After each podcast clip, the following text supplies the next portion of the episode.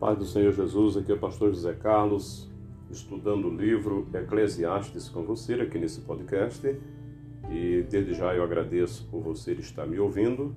Também peço que você compartilhe este áudio com outras pessoas. Hoje vamos para o capítulo 3 de Eclesiastes. O nosso tema é tempo para tudo, ok? Tudo tem o seu tempo determinado e há tempo para todo propósito debaixo do céu. Há tempo de nascer e tempo de morrer, tempo de plantar e tempo de arrancar o que se plantou, tempo de matar e tempo de curar, tempo de derribar e tempo de edificar, tempo de chorar e tempo de rir, tempo de prantear e tempo de saltar de alegria, tempo de espalhar pedras, tempo de ajuntar pedras, tempo de abraçar e tempo de afastar-se de abraçar, tempo de buscar, tempo de perder, tempo de guardar, tempo de deitar fora, tempo de rasgar e tempo de coser, tempo de estar calado, tempo de falar, tempo de amar, tempo de aborrecer, tempo de guerra e tempo de paz. Então, a partir do versículo 1 até o versículo 8, o tema é tempo para tudo. Então, o sábio Salomão, ele mostra para todos nós que há tempo para todo propósito debaixo do céu. E cada dia que a gente vai vivendo, a gente vai aprendendo, não é? Nós vamos tendo experiências. A vida nos traz essas experiências. E a gente sabe que realmente é assim.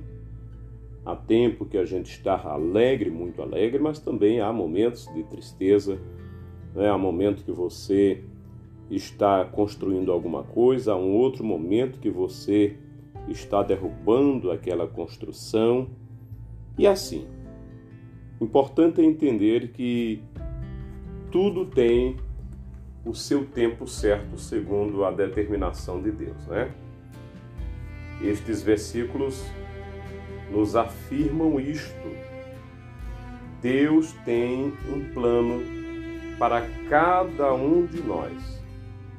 Né? A gente deve estar sempre entendendo isso e buscando sempre a direção do Senhor, que a vontade dele ela prevaleça e não seja a nossa vontade.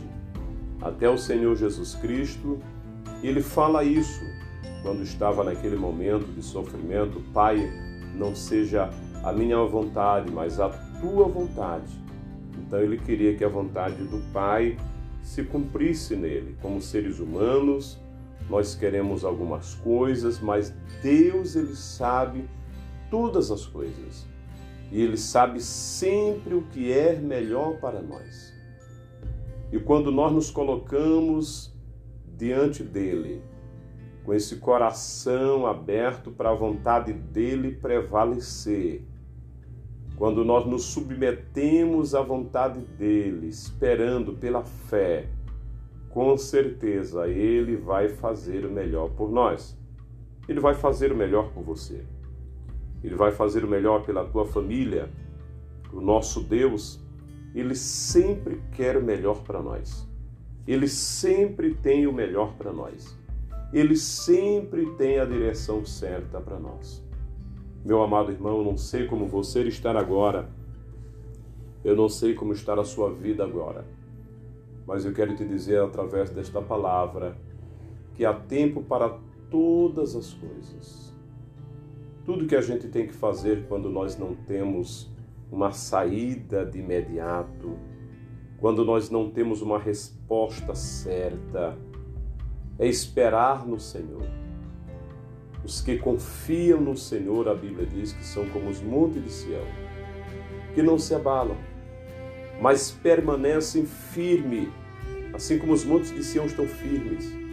Nós vamos continuar firmes no Senhor aquele que nos chamou, ele é poderoso para cuidar de nós, para nos direcionar, para curar as enfermidades, para nos dar a direção, para nos trazer a resposta e que nós continuemos adorando, bendizendo, exaltando, glorificando o seu santo nome.